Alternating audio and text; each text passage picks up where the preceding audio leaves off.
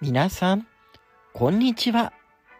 フレグランスアワーの時間がやってまいりました。皆さんはもうお仕事も始まっている方も多いんじゃないかなと思うんですが、どうですか？なんか雪も降ったりしてね、結構寒さが本格化してきたので、もう結構甘い香りとか濃厚な香りなんかも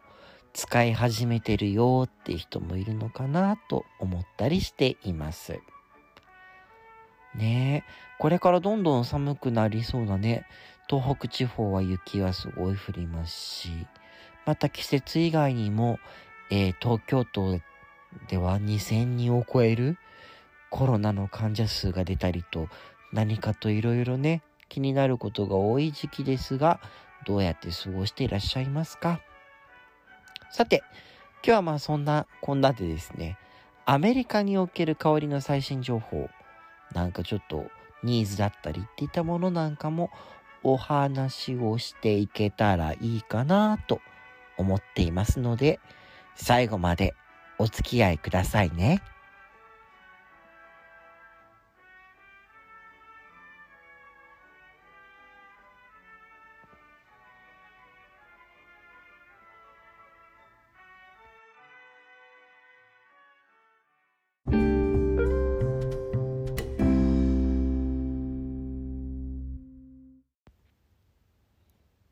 まあ、そういうわけで、今回もお話をしていきたいと思います。アメリカの最新の香水のトレンドについて、いろいろお話できたらなと思います。まあ、香りというものはまあ、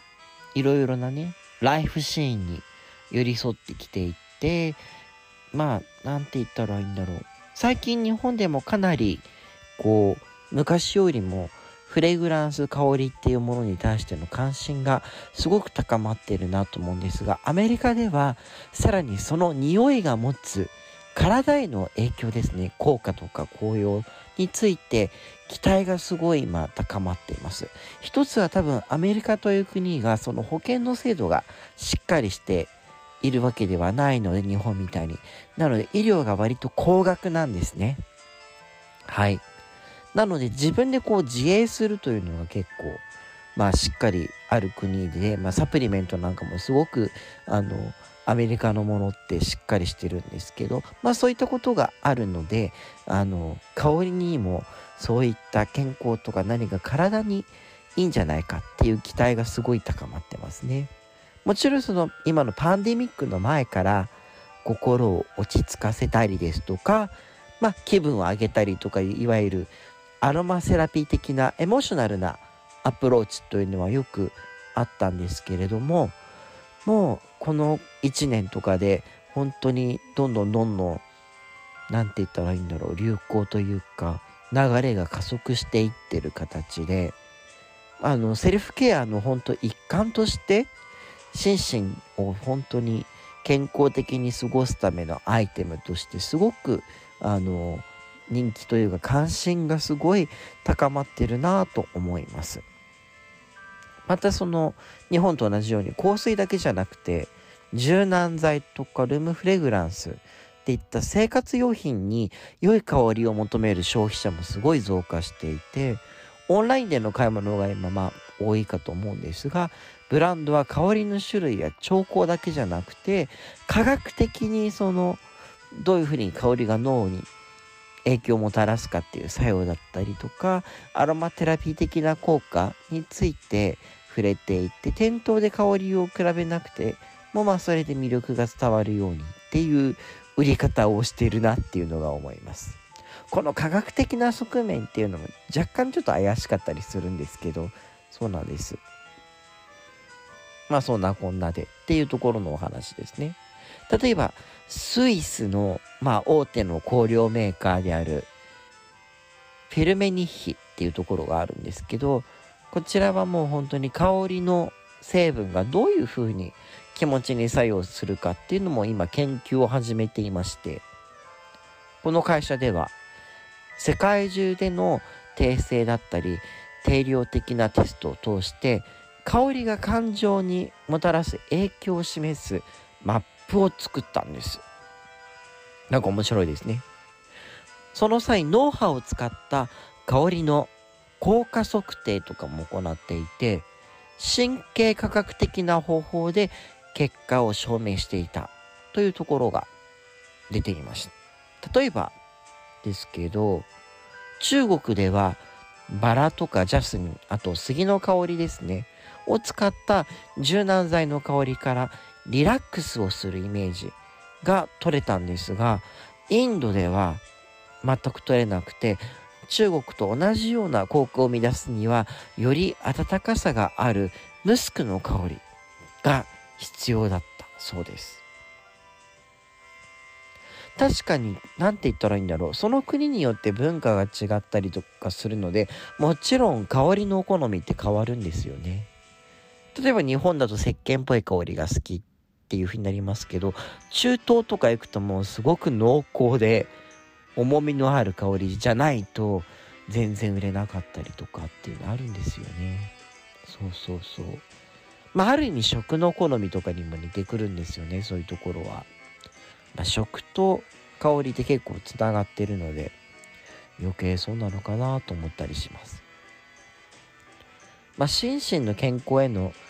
関心の高まりっていうのはかなりフレグランス業界に大きな方向性変化をもたらしてるなっていうのあります。例えばベレーだからもう香水出てますけどオーガニックでで心にもすごく良いよっていうような売り方してますしね。大体そのフレグランス買う人の消費者の80%が、まあ、心の高揚だったりとか、ウェルネス体験の向上を求めているっていう、まあ、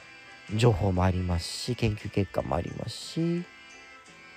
あと46%の消費者があのコロナ始まってからですけど、フレグランスに抗菌作用を期待しているっていう結果も出てますね。まあ、機能的なフレグランスとはちょっと異なるコンセプトですけど、まあ、アルコールでできてるし、まあ、これからの時代に本当に注目すべきポイントなのかなと思ったりしています。それこそ本当にその、香水自体が18世紀、まあ、マリー・アントワネットの時代とか、ポンパドゥール夫人の時代になるまでは、心の癒しのためとかに、まあ、宗教的な意味もあって使われていたんですけど、今本当に香水のトレンドがそういったところに戻ってきている部分もあるのかなと思います。そう。だからその、なんて言ったんだ、アロマテラピーとフレグランスのカテゴリーの間の壁を取り払ったようなアプローチもなんか進んでいくのかなと思います。それこそ何て言ったらいいんだろう。AI とか使ったりして香りのコンセプトを作ったりとかっていうことも本当にありますし、あそういう意味ではある意味科学的に新しいステージに向かってるのかなというふうにも思ったりします。また時代をすごく感じるなと思ったのがあのロシャスというブランドからロシャスガールっていう香りができたんですけど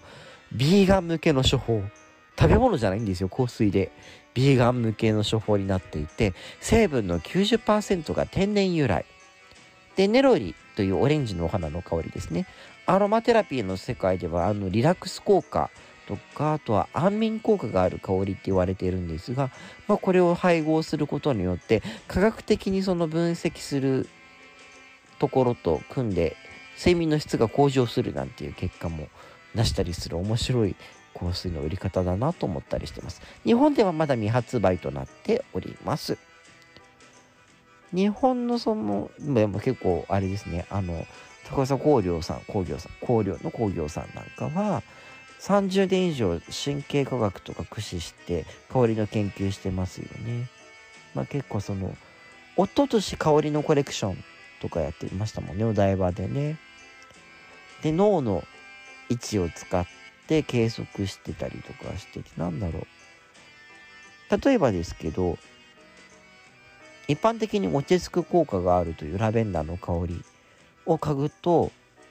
種類によっては逆に刺激的でこう脳の他の部分リラックスじゃない部分が活動するとかそういったことも高砂工業さんの方では調べたりしてたそうですだから何て言ったらいいんだろう割とその香水とアロマテラピーの垣根がなくなっていわゆるサンタマリア・ノベラでお薬として出してたようなオデコロンみたいなものがアロマ的な心地よさを求めてあの流行主流になっているという部分が今あるのかなと思います。でまたそれとはまた逆に本当に手の込んだクロート向けの濃厚な香りっていうのもまた流行っているのでこの2つの何て言うんだろう流行っていうのがこれからの主流になっていくのかなというふうに今回ニュースとかいろいろ見て感じたところですね。皆さんはどっち派ですか？そのアロマテラピー的な何が香水に他の効能とか求めるタイプの人なのかそれとも割と何て言ったらいいんだろう香りに芸術性を求める人なのかっていうところ分かれると思うんですよね。あとまあこれは日本とかが顕著なんですけどその実用的要は恋愛に使いたいっていう人結構香り多いのでまあそれで使う人とモテたいっていう理由でっていうので3つぐらいに分かれるのかな。皆さんはどうなんでしょうね。すごく気になります。こっそり教えてください。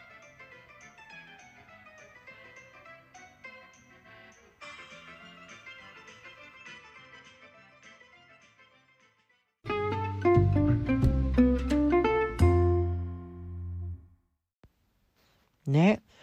結構そのなんだろう日本ではやっぱりフレグランスももちろん人気でしたけどアロマテラピーの流行って結構日本の香り文化の中でこう浸透していくのに重要な位置占めてるかなと思ったりしますね。例えばトイレの芳香剤にラベンダーの香りが使われるようになったのもアロマテラピーの流行後からなんですよね。なんかそういう風に考えてみると香りのやっぱりその何て言うんだろう流れとかがこうつながってきてるのかなっていうふうに思ったりもしています。まあというわけで今回はこんなところで皆様とはお別れです。それではまたお会いしましょう。バイバーイ。